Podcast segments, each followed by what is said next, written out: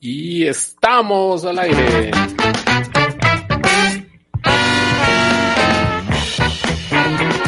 Hola, hola, buenas noches, bienvenidos, bienvenidas.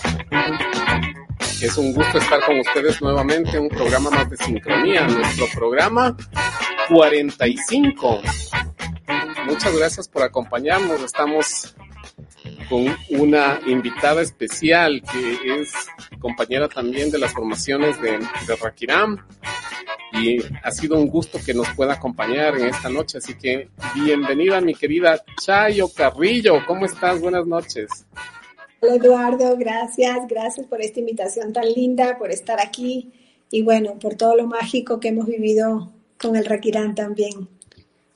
Sí, muchísimas gracias por acompañarnos. Ha sido increíble esta aventura que ha sido el, el aprender tantas cosas, el descubrir toda esta información que muchas veces es tan diferente a lo que conocíamos, pero que sin embargo nos ha generado unos resultados que han sido hermosos. Así que muchas gracias, Chayo, por acompañarnos. Bienvenida. Y pues ahora sí, cuéntanos. Vamos empezando. ¿Cómo es esto del Feng Shui? ¿De dónde nació? ¿Cómo es que ahora lo conocemos de esta manera? Cuéntanos un poquito de eso. Ya, claro que sí. Bueno, el Feng Shui es un arte milenario que viene de China. Eh, algunos lo llaman filosofía, otros le llaman arte. Eh, lo importante es que es el arte de la armonía de los espacios. Es como un espacio que está armonizado y que está conectado con los elementos, fluye de una manera diferente, se siente de una manera diferente. Y si nos vamos bien atrás, eh, quiero contarles, a los chinos antes de, hacer una casa o de mudarse, eh, ponían a pastar ovejas en el espacio donde iban a estar la casa. Después, lamentablemente, abrían las ovejas y veían cómo estaban sus órganos. Y dependiendo de eso, decidían si sí o no ese, esa tierra era buena para eh, colocar su casa allí.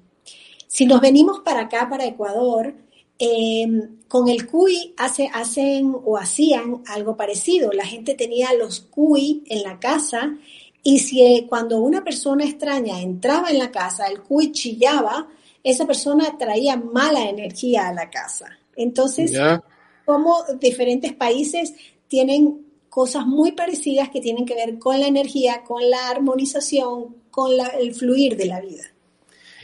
Qué interesante. ¿Y cómo fue que este, esta comprensión que al menos empezaron a tener, cómo fue que la trasladaron a una especie de disciplina que ahora se la puede usar de una forma incluso hasta académica, ¿no? Claro, claro que sí. Fíjate que inclusive en Venezuela, en la Escuela de Arquitectura de la ciudad de Mérida, lograron colocar el Feng Shui como una materia que yo digo que debería ser para todos los arquitectos el saber el Feng Shui. De alguna manera, yo me imagino que el mundo se abre, todos viajamos, hacemos y cada vez aprendemos cosas nuevas, nos traemos cosas nuevas. Claro, el Feng Shui se ha occidentalizado bastante en el sentido de ya no es tan eh, la forma de China, sino que se ha como organizado, manejado de manera que lo podamos usar nosotros los occidentales, que es lo lindo, ¿no? Cómo, cómo va creciendo, se va eh, disponiendo de maneras diferentes para que nosotros podamos manejarlo.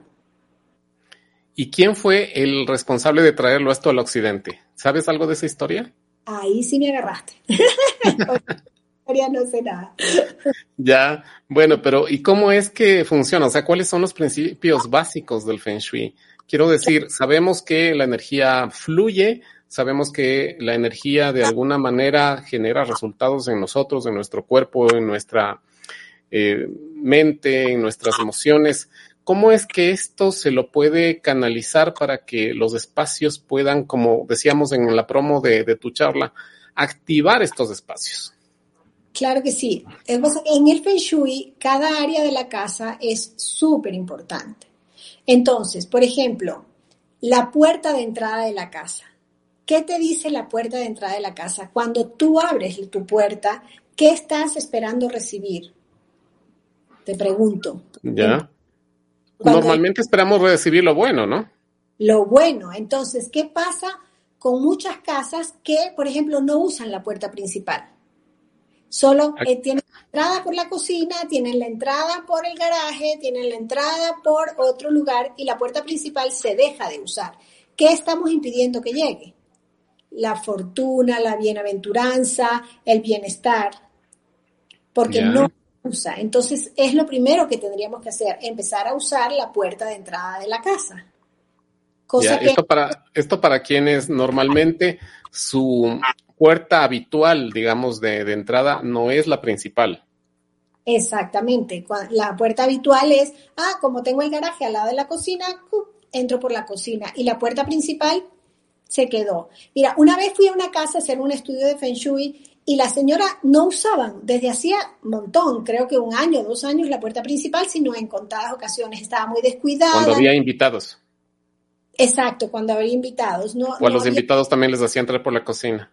Pues a lo mejor yo creo que también, porque de verdad estaba muy descuidada la puerta de entrada. Entonces, bueno, hablé con ella, le dije que había que, arreglar, que activar, que ponerla bonita, que hacer que ellos entrar por la puerta principal, etcétera, etcétera. Yo siempre aviso cuando hago revisiones de casa que la casa reacciona, es igual que un enfermo cuando le curas una herida, hay reacciones algunas veces. Entonces le dije, bueno, generalmente eh, se rompen las tuberías, empieza a haber ciertos movimientos dentro de la energía de la casa, así de poderoso es. A los 15 días me llamó y me dijo, se rompieron todas las tuberías de la entrada. O sea que para hacer un, un reacondicionamiento con Feng Shui hay que tener un presupuesto que, que sea para cubrir estas eventualidades.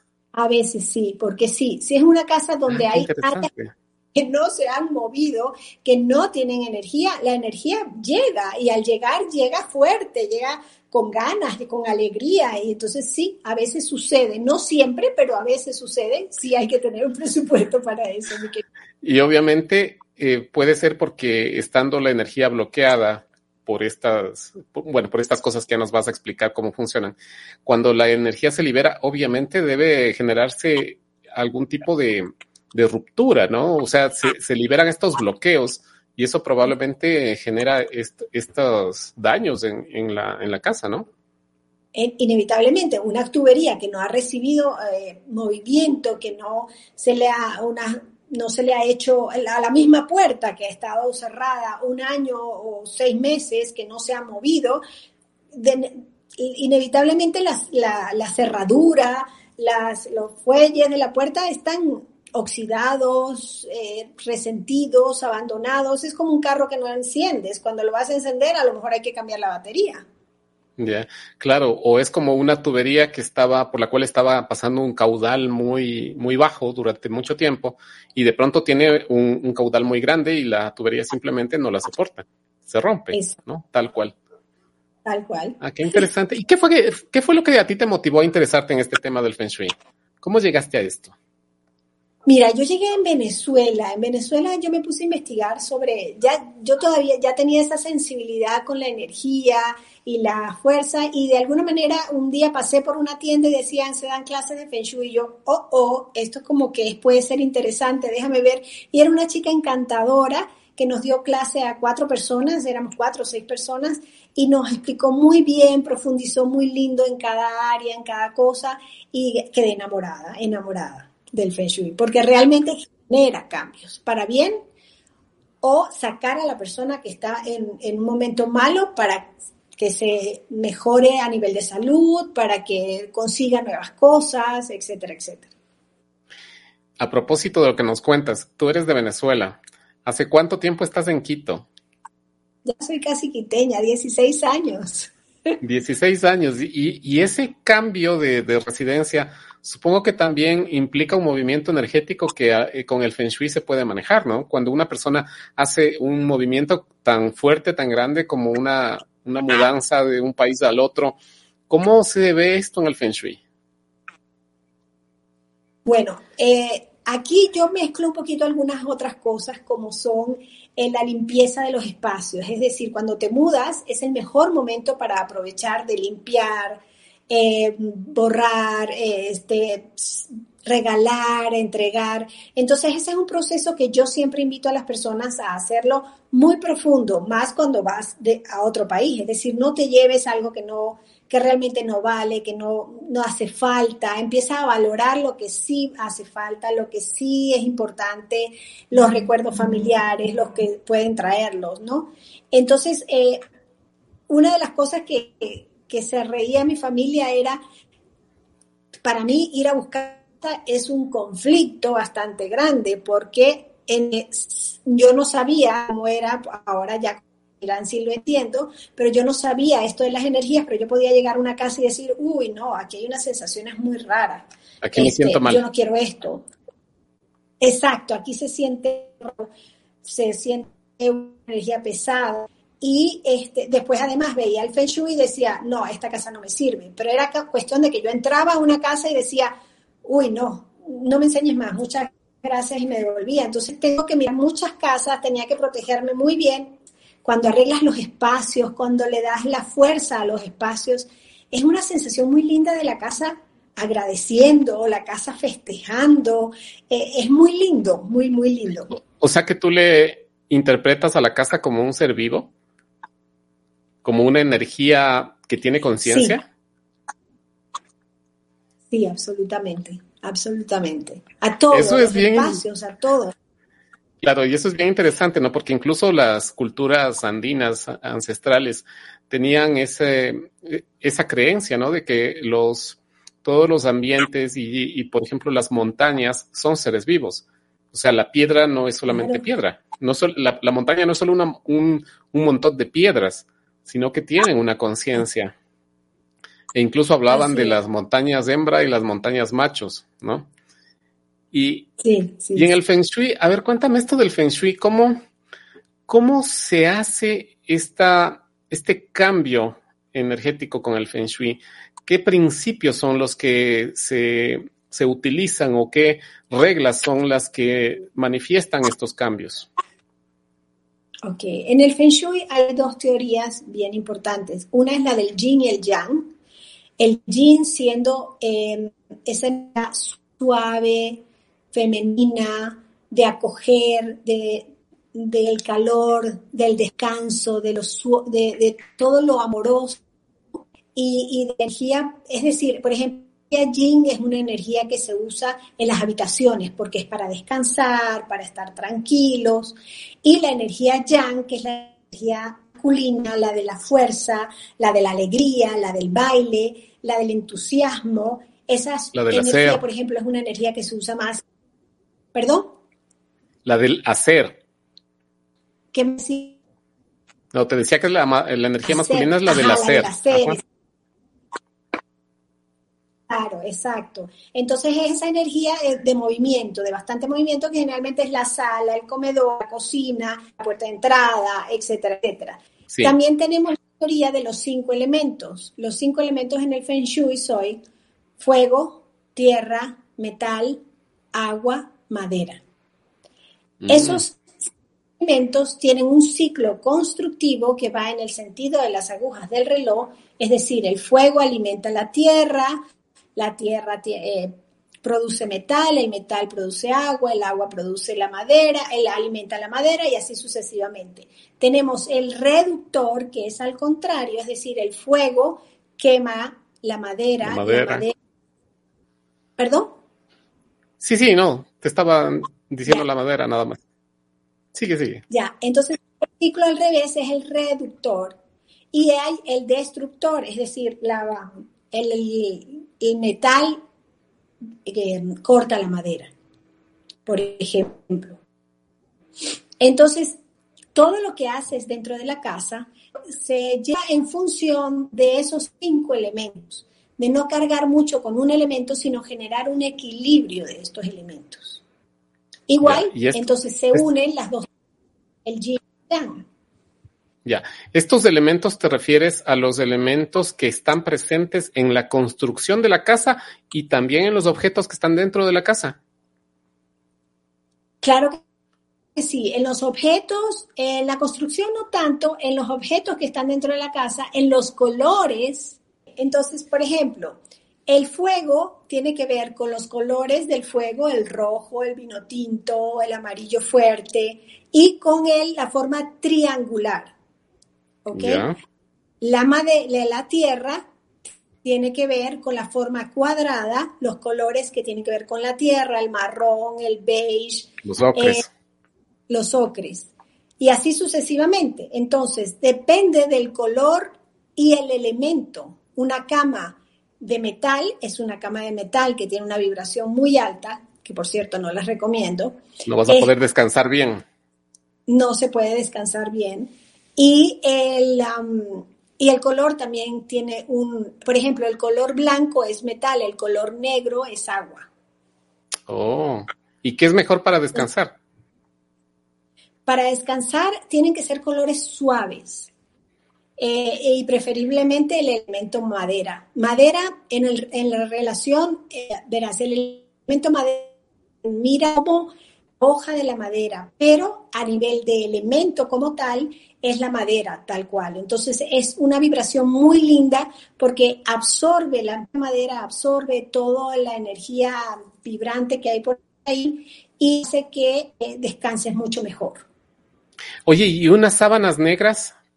¿Qué tan buenas son para poder descansar?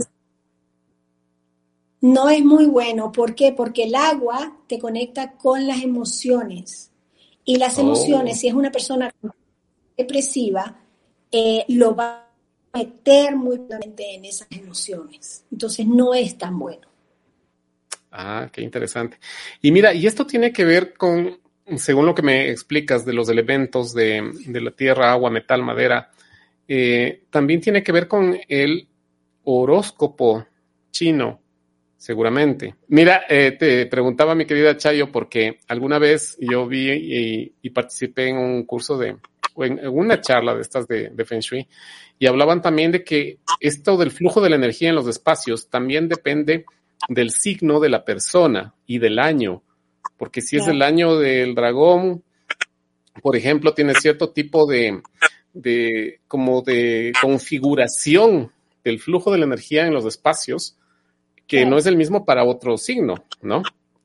Ah, mira, tenemos una pregunta ya de, la Carlita, Carlita Romero, ahí está la pregunta, dice, ¿cuál es el mejor color para una habitación para descansar? Signo rata y dragón. Porque dice que ella es dragón de agua y su hijo es rata, igual que yo. ¿Ya? Líneas generales, eh, para trabajar las habitaciones, lo importante para los chicos yo no invito a colocar el color azul, a pesar de que es el color típico que la, todas las mamás colocamos cuando los hijos nacen, que si el azul y no sé qué. El azul es un color que te invita a estar hacia adentro. Tendría que ser un azul muy, muy suave, que apenas sea como un blanco azulado, pero no un color azul o específicamente en una pared. Lo que pasa es que ya ahí estamos hablando de, es decir, no me voy a ir a otro lado Em, para una habitación tienen que ser colores suaves, beige, eh, puede ser un verde suave. Por ejemplo, el blanco es un color que no es bueno para el descanso. El blanco genera actividad. Entonces es mejor. ¿Perdón? Digo, claro, porque es, es demasiada energía la que se refleja. Es metal, es metal. Entonces, es, por ejemplo, en las habitaciones se puede colocar un blanco melón, un blanco azulado, un blanco verde, de esos suavecitos, suavecitos, suavecitos, que lleven a la tranquilidad. A mí el verde... Colores pasteles. Colores pasteles, sí, señor. De todas formas, eso tiene que ver, como te decía antes, con las áreas de la casa. El, cuadro Low Shu es un cuadro donde se dividen en nueve áreas la casa, el norte, sur, este, oeste, noroeste. Entonces, es también delicado poner un color muy fuerte porque si estamos en área, por ejemplo, sur en la habitación y le pongo un azul, el, el agua apaga el fuego con lo cual estoy bajándole muchísimo la energía a la habitación. Ya. Es todo. obviamente depende, depende del uso que le des al espacio, ¿no? Porque ahora, por ejemplo, con lo que pasó con esto de, del home office, de que medio mundo tuvimos que trabajar desde la casa, ahora el dormitorio es dormitorio y además es lugar de trabajo para muchas personas cómo poder mantener una armonía o poder mantener un espacio donde no tengamos tantos problemas si estamos usando para cosas tan distintas. Claro, yo te invitaría, por ejemplo, a colocar una planta planta, no le gusta colocar plantas en las habitaciones. Más la planta, ah, mi explicación es, la planta te va a quitar la cantidad de oxígeno igual que te va a quitar tu pareja. Entonces no hay problema de colocar una pequeña planta, colocar una planta inmensa. Entonces yo colocaría en el escritorio una planta para que rebajara un poquito la energía y dara también un poquito el flujo de la energía. Otra cosa es importante que no se ha hablado mucho y es hoy en día con el home office eh, los escritorios se colocan contra la pared y tú estás eh, de espaldas a la puerta o de espaldas a lo que se mueve detrás de ti. No estás con tu espalda en una pared, que es lo que... Que es lo recomendable, ¿no?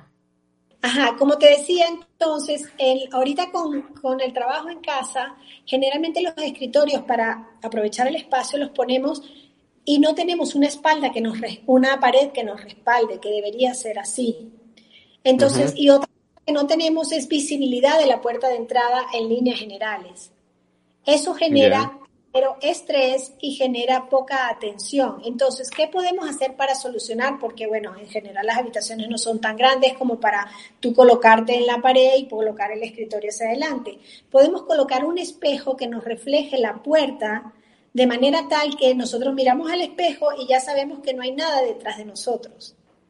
Ya, y en los casos, por ejemplo, en los que, por ejemplo, mi puerta eh, da aún como a un pequeño pasillo, porque de ahí se va el baño, entonces es mi puerta y un pequeño pasillo para acá, entonces yo nunca veo la puerta. O sea, nunca, no, nunca podría ver la puerta, ¿ya? Pero puedo ver, por ejemplo, la, la, entradita del pasillo que va a la puerta, porque para ir a la puerta hay que doblar una pequeña esquina, ¿ya? Entonces nunca veo la puerta. y además, por ejemplo, yo uso, yo uso dos escritorios. No sé si me estás escuchando. ok. Yo uso dos escritorios, entonces ahorita estoy con este escritorio aquí y estoy de espalda a la pared, pero eh, también uso el escritorio de acá, porque acá tengo la otra computadora, entonces normalmente me doy la vuelta también para allá y uso, y uso la otra computadora. Más que todo porque aquí de frente me da, me da la luz de la ventana en los ojos y me molesta mucho para, para la computadora, ¿no? Porque tengo una ventana grande al frente. Claro. Entonces me molesta mucho la luz y por eso puse este, este escritorio al otro lado para, porque mucho hago de, edición de video, por ejemplo, y no lo puedo hacer con la luz de, la ventana de frente. ¿Qué se puede hacer en ese caso? Ok, em, entonces en estos casos lo importante sería buscar el lugar que es el mejor para ti. Estábamos hablando del número de energía vital de cada uno. Nosotros cada uno tenemos un número de energía vital que corresponde a cuatro áreas que son buenas para ti y cuatro áreas que no son tan buenas para ti. ¿Ok? Entonces, esas cuatro áreas, eh, el número de energía vital se saca por un, es muy fácil hoy en día, te metes en calcular el número QA en cualquiera de las, de las mm, grupos de Feng Shui, calcular el número QA, le colocas QA. QA. ¿Cómo se escribe QA? K-U-A. ¿Ya? Calculador de Cuba, pone en el, metes en Google, en cualquier parte lo consigues.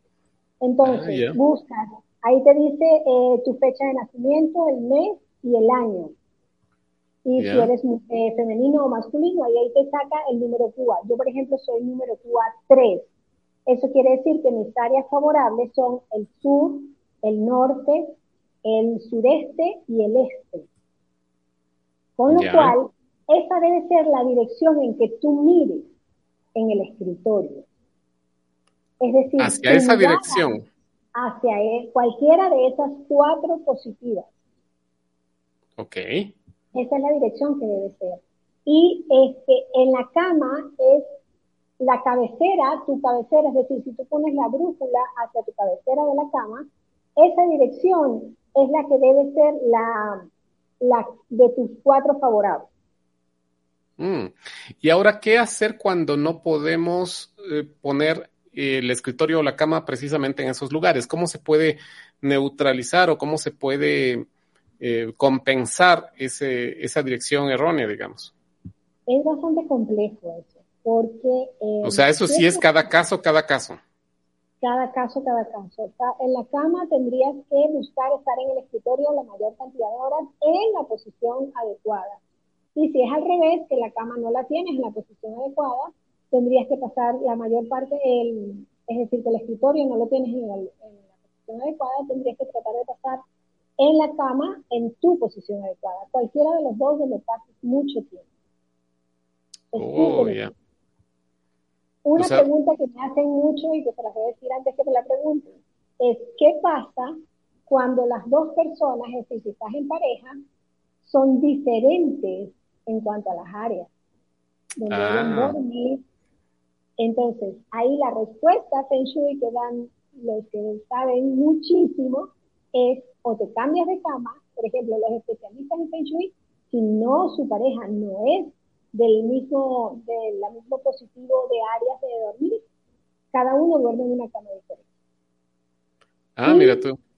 Sí, señor. Y después, em, si no, simplemente el que gane más debe ir en su área de poder. ¿El que qué, perdón? Gane más dinero. Ah, el, que tenga más ingresos. Ah, qué interesante. O sea que Sí, eso sí debe ser un conflicto, ¿no? Pero en primer lugar sería ahí, ¿cómo es que llegaron a ser parejas con, con esas energías tan disímiles? La verdad es que no es tanto problema. El ser eh, pareja no es tanto problema, pero sí, porque no, no es que eh, esta persona no pega con esta, no, pero son áreas, en cambio hay personas que les tocan las áreas parecidas en diferentes posiciones, es decir, la, de, la área de poder eh, está de tercero o el área de poder está de primero en el otro, pero entonces ya pueden dormir en la misma posición. Mi querida Chayo, te voy a rogar a ver si puedes acercarte el micrófono de, los audífonos a la boca porque se oye un poco como, como, ahí está perfecto, ahí se te oye muy bien. a ver, mi querida Chayo, ahora, ¿cómo hacer en las oficinas? Cuando no tenemos el, no tenemos, por ejemplo, la gente que trabaja en una oficina que no tiene el poder de decisión para poner su espacio como gusta o como le conviene energéticamente, ¿qué tipo de, elementos puede ubicar como para poder compensar eso? Compensar eso, no hay como compensar, lamentablemente. Eso sí es una realidad. Ahora, lo que puedes hacer es tratar, si se puede, porque hoy en día además las oficinas, por ejemplo, no te ofrecen un respaldo de una pared en la espalda. Por supuesto, Solo el muy, muy difícil. de pared. Ajá, entonces, ¿qué puedes hacer? Armoniza lo más que puedas, coloca una plantita, coloca mm, una piedra semipreciosa que te armonice un poco, coloca, em, ¿qué más puedes colocar? Puedes colocar, no te diría un vaso de agua porque generalmente al lado de la computadora no se debe tener un vaso de agua, pero si lo puedes poner cerca, sería lindo tener también eh, un vaso de agua. Las orgonitas son unos... Pero esa, pero esa agua no es para tomársela no es para tomársela, solo para que recoja la frecuencia de energía alta que tienen las computadoras y todos los espacios en este sentido. ¿Y qué hacer con esa agua después? Después la, tienes que la, bajas por, la tiras por el inodoro y bajas el, agua. ¿Y, ¿Y esa agua con qué frecuencia hay que cambiarla? Todos los días. Tú llegas, colocas tu agua, medio vasito, te vas, eh, botas el agua y ese vaso solo se usa para eso. Ah, solo para eso. Claro, porque queda cargado con esa energía. Sí, generalmente lo, enjuagas bien, pero siempre queda un poco cargado con esa energía. Entonces es mejor solo usarlo para eso y que sea de vidrio, por supuesto. Mm, ya. Eh, eso te estaba yo contando que cuando alguna vez hice un, curso de, Feng Shui y me daban igual, como tú dices, ¿no? Eh, de ubicar el, norte, el sur y este para ubicar estos elementos. Eh, había una parte, por ejemplo, de, de, mi cuarto que, que pedía, por ejemplo, creo que era el baño, decía el baño quedaba exactamente en el lugar donde no tenía que estar, ¿no? y yo decía, claro, eh, recién ahora es como que los arquitectos medio están aproximándose a, a, esta, a este conocimiento como para poder hacer unos diseños que sean más conscientes, más coherentes. Pero en la casa, ¿cómo se puede compensar eso. Por ejemplo, ya te digo, mi baño está exactamente donde no tiene que estar, ¿no? Ok, el baño si está, por ejemplo, en área sur, que es de fama y fortuna, es de éxito profesional, eh, lo que lo puedes es compensar en el sentido de, colocar los colores que bloqueen la energía de ese baño. Es decir, si está en área sur, eh, lamentablemente hay que poner colores tierra para que bloqueen la energía y trabajar el área sur, que es fama y fortuna, en otra área de la casa. Puede ser la sala, puede ser tu cuarto o puede ser tu estudio. ¿Y cómo activar esa área de fama y fortuna? ¿Qué hay que poner? Eh, depende, el área, el área de fama y fortuna depende también de tu cuba personal, pero si vas al, al low shoe, es el sur de las casas, es el área de fama y fortuna, en líneas generales. ¿Ok? ¿Y cómo, Entonces, cómo se activa? ¿Con qué elementos? Ok, el, el, si es el sur, es elemento fuego, es el número 9. Entonces, ¿qué alimenta el fuego? La madera. Puedo poner cosas rojas, puedo poner mm. pirámides, puedo colocar mi título, puedo colocar una foto mía donde gané algún premio o me dieron una, un reconocimiento en la empresa. Puede estar un armario, por ejemplo, que es madera. Sí, pero el armario es como una energía un poquito más estancada. Yo diría, o si, pones, si, lo colocas en el armario, coloca tu mapa del tesoro en el armario, en la puerta del armario, de mm. manera que cada vez que lo veas te recuerde que tú eres una persona exitosa y que quieres ir a más éxito todavía. Ah, ya, qué interesante. Ah, ahora, mi querida Chayo, por favor, cuéntanos qué experiencias tú has tenido, qué, qué cosas tú has visto con tus clientes, qué historias te han contado de los cambios que han podido mirar con el trabajo que tú haces. Claro, claro que sí. A ver, uno de los clientes más importantes fue un gran amigo que le había dado un infarto hacía un año y cuando revisé su casa y el área donde estaba durmiendo, decía literalmente, yo le decía, te voy a leer, porque si no, no me lo vas a creer, decía enfermedades graves, infarto, pérdidas económicas, es decir, o cambias de casa o cambias de cuarto o ya verás qué haces. Y fue impresionante, él salió de ahí y fue otra su, su energía y tuvo que salir de la casa, lamentablemente tuvo que salir de esa casa. Y esa casa era de este, él, era, era casa propia. No, no, era alquilada. ah, era bueno, era más fácil salir. Claro, claro que sí. Pero eso de, por ejemplo, de las, las puertas de entrada, como te decía, de que em, la puerta de entrada no se usa y la empiezas a usar, es impresionante cómo cambia, y ya te digo, esta señora que le hizo el Feng en su casa, eh, cómo que le cambió la energía.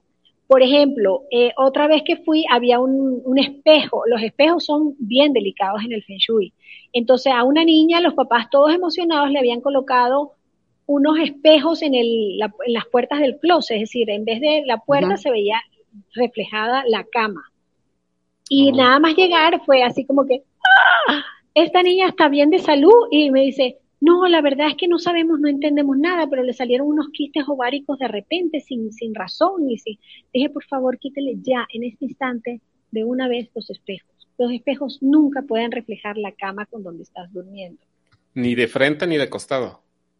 Ni de frente ni de costado. Pueden estar suficientemente altos como para que no te reflejen la cama o detrás de una puerta, es decir, por la parte de adentro de la puerta del closet podría haber un espejo pero, no que refleje la cama, nunca.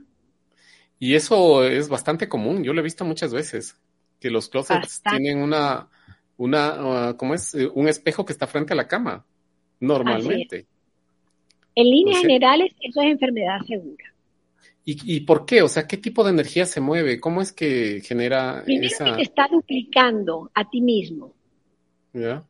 Segundo, que si vamos a la energía, son portales por donde pueden entrar entidades. Mm, ya.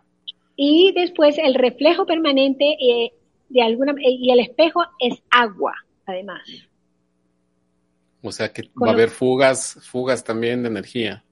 Exactamente.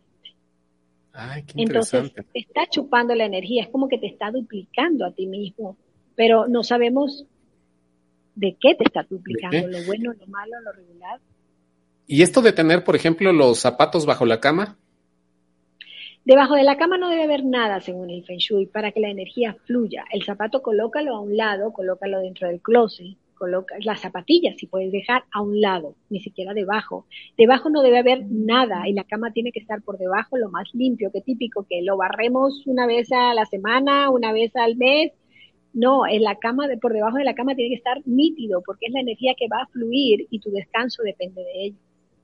Y la costumbre que había o que tenían alguna gente, los mayores, de guardar el, dinero en, los cofrecitos, en los baúles debajo de la cama. Claro, pero es estancada, es una energía estancada total. Ese dinero no crece, obviamente. No crece. Para nada. Igual que, claro, como los apartamentos hoy en día son pequeños, mucha gente también mete cosas en maletas y la maleta va debajo de la cama. Eso es malísimo. Eso es malísimo porque es energía estancada. Además, si está ahí es porque no la usas, con lo cual es más, eh, estás metiendo doble estancamiento. Ya, y a propósito de eso, porque ahora hay incluso algunos, algunas camas que tienen cajones bajo, bajo la cama. Eso es muy mal Feng Shui, porque es energía estancada. Si tienes y no puedes hacer nada porque ya la compraste y la tienes, entonces por lo menos una vez a la semana tienes que sacar todo, barrer debajo de la cama, limpiar muy bien, poner algún aroma, diría yo, y volverlo a colocar. Oh.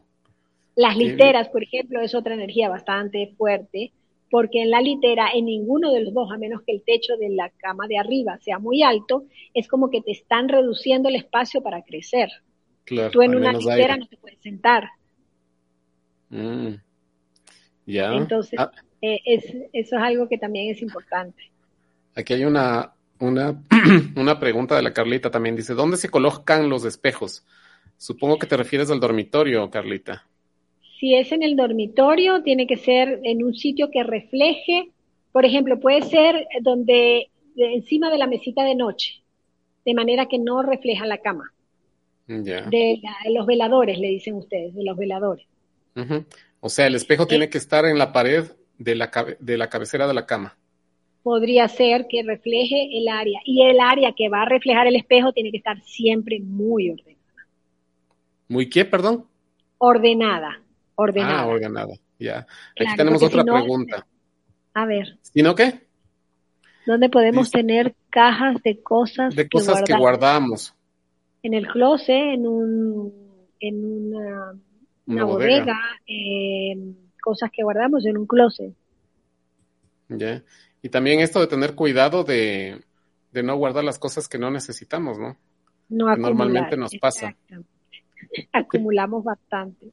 ¿Qué pasa con los acumuladores? Wow, esa es una energía súper, súper densa, súper densa la energía de los acumuladores es una energía que no fluye. Si se leen los libros de Mari Kondo, que habla sobre precisamente el orden en las casas y este tipo de cosas, ella te pide que no tengas nada que no estés usando. Alguien recomendaba alguna vez que si alguna ropa no la has usado en un año, tienes que deshacerte de eso. Que deshacerte de ella, sí. Mari Kondo te dice que tomes el objeto, la ropa o lo que sea, la pongas en tu corazón y digas, esto me hace feliz si dices no, tienes que regalarla, botarla, venderla. Ya. Ah, qué interesante. Ah, hay, una pregunta de Karina. Dice, ¿en el comedor y sala puede haber espejos? ¿Puede haber sí, puede haber espejos, pero que no reflejen a las personas que están sentadas. Es decir, que cuando te levantes, ahí te puede reflejar, pero que no refleje mientras estás sentado. en el comedor sí se puede, en el comedor sí se puede reflejar a las personas, eh, porque en el comedor es, es un lugar de abundancia y prosperidad, donde está la comida que nos alimenta. Ahí sí se puede colocar un espejo que refleje la mesa del comedor porque está reflejando la abundancia que hay en la casa. Mm. Aquí hay otra pregunta de la Carlita. Dice, un baúl con colección de monedas, ¿dónde la puedo colocar? Colección de monedas, en el armario. Primero es que muevas esas monedas, eh, las limpies, las aires, y el, el baúl lo puedes colocar en, como un adorno en la sala o algo por el estilo, nada en las, en las habitaciones o en el área sur, que es de dinero fortuna, o eh, dinero, eh, perdón, dinero es el área sureste. Sureste. En el área sureste podrías ponerlo. Ajá, ahí lo podrías poner, eso sí, tienes que limpiarlo, airearlo, ponerle incienso, etcétera, etcétera. Ah, ya qué interesante. A ver, síguenos contando de tus experiencias con, el Feng Shui. ¿Qué, más ha, ¿Qué eh. más ha sido así como impactante que has descubierto? Lo más impactante ha sido realmente em, en cuanto a la salud, es decir, cómo afecta el lugar donde duermes eh, y la paz de tu hogar. Por ejemplo, em, casas que he ido donde hay adolescentes muy retraídos, muy hacia adentro, y Ay, es que no sé, es que no sale de su habitación, es que no sé. Y resulta que los colores que hay en la habitación son colores muy azules, que te hacen estar más hacia adentro, eh, son colores lúgubres, he, visto hasta una pared negra. Eso es pura agua, con lo cual esa persona está para adentro, puro sentimiento, pura emoción, pura depresión. Entonces, cuando cambia, perdón. Ajá, y te decía, ahora están como de moda las paredes negras, eh, grises, oscuras, eh, muchas veces. El, gris oscuro es metal, entonces te hace, te hace a la persona muy fría, como muy mental, que está sol todo el tiempo como dándole la vuelta a la cabeza. Muy young. Entonces hay que tener mucho cuidado. Tú quieres que tu adolescente sea una persona que no se comunique, que esté todo el tiempo pensando, eso es bien delicado. Oh, entonces hay que tener mucho cuidado con los colores que, que les pones en el dormitorio.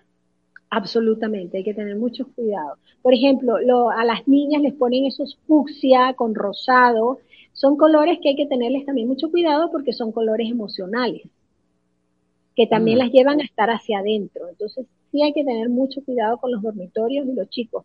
Poner objetos, si por ejemplo tienes una pared, coloca objetos que equilibren según el ciclo constructivo el color de esa pared o si es una pared muy grande, que la rebajen un poquito, poner un cuadro o una fotografía o algo por el estilo que equilibren eso. A propósito de los, de los cuadros y las fotografías, ¿es saludable tener fotografías en el dormitorio? A ver, en el dormitorio de pareja solo van fotografías de la pareja. Ya sean los dos mirándose el uno al otro o mirando hacia un mismo lugar. Nunca No de los hijos.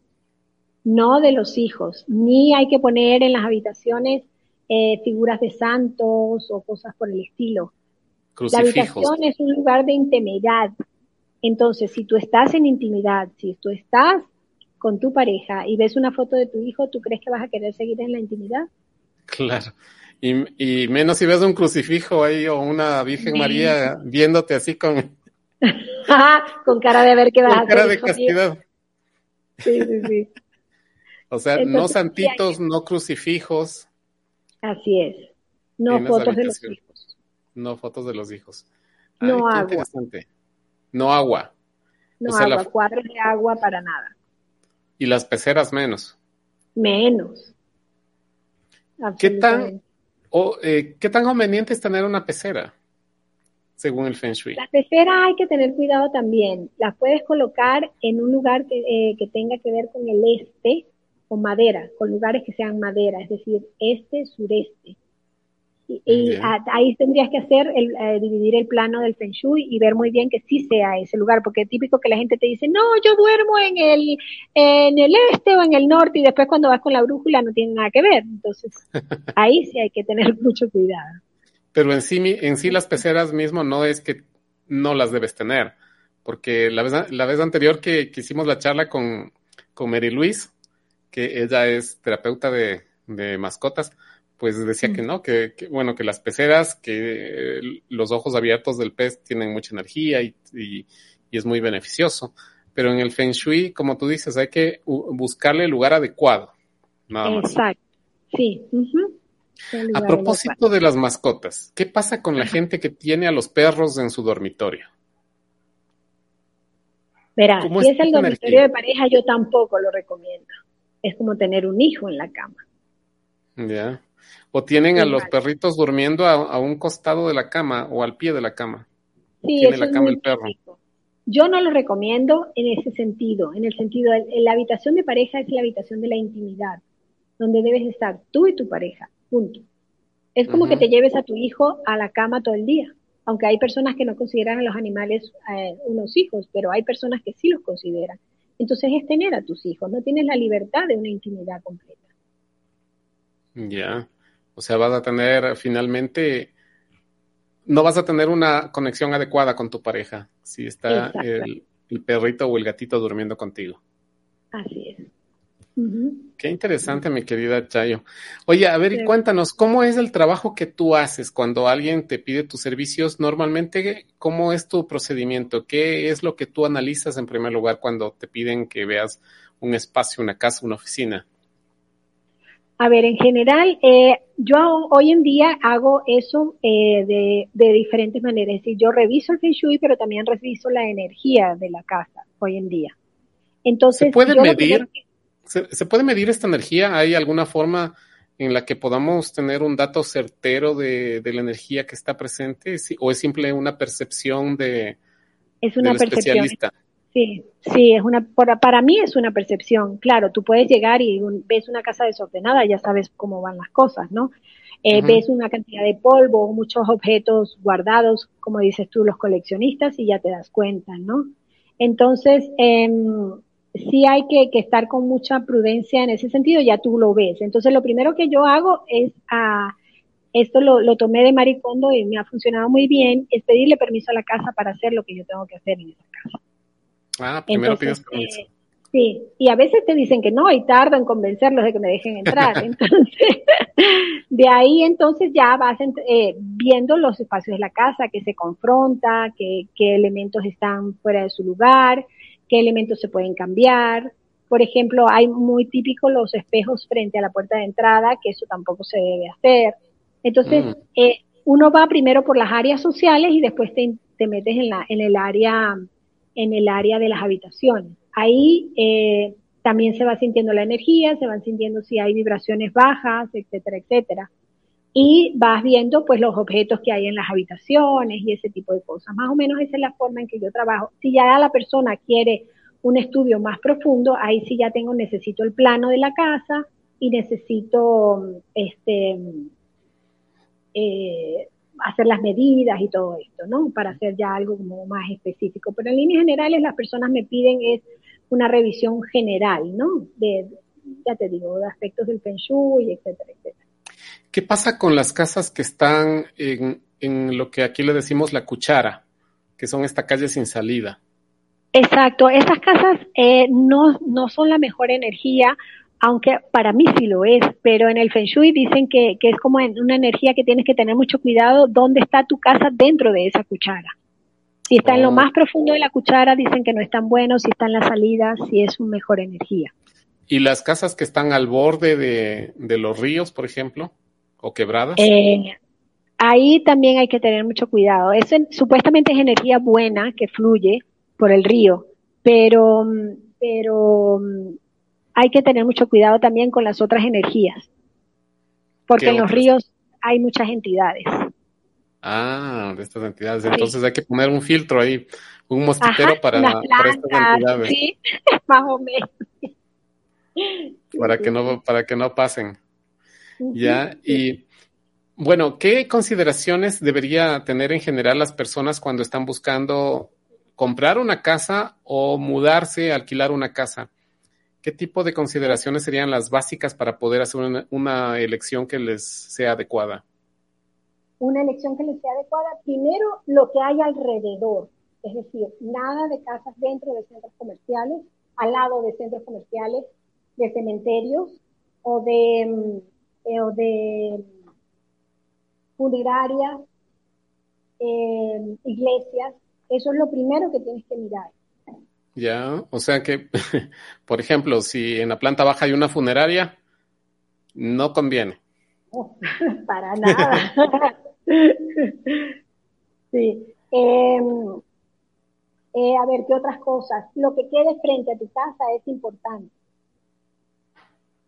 Ya, por ejemplo, si estoy cerca de, un, de una escuela o frente a una escuela, ¿conviene o no? No es la mejor energía, Eduardo no es la mejor porque es una energía de mucho movimiento, entonces no es bueno. Es más, yo tenía unos amigos que vivían frente a un colegio y estaba todo el, el timbre del colegio todo el tiempo. Ah, Claro que sí. Bueno, mi querida Chayo, qué gusto ha sido que nos acompañes. Muchísimas gracias por todo lo que nos has contado. Solamente para terminar, por favor, cuéntanos cómo hace la gente para encontrarte, cómo te pueden contactar para que les ayudes con estos temas y con las otras cosas, las otras terapias que tú manejas.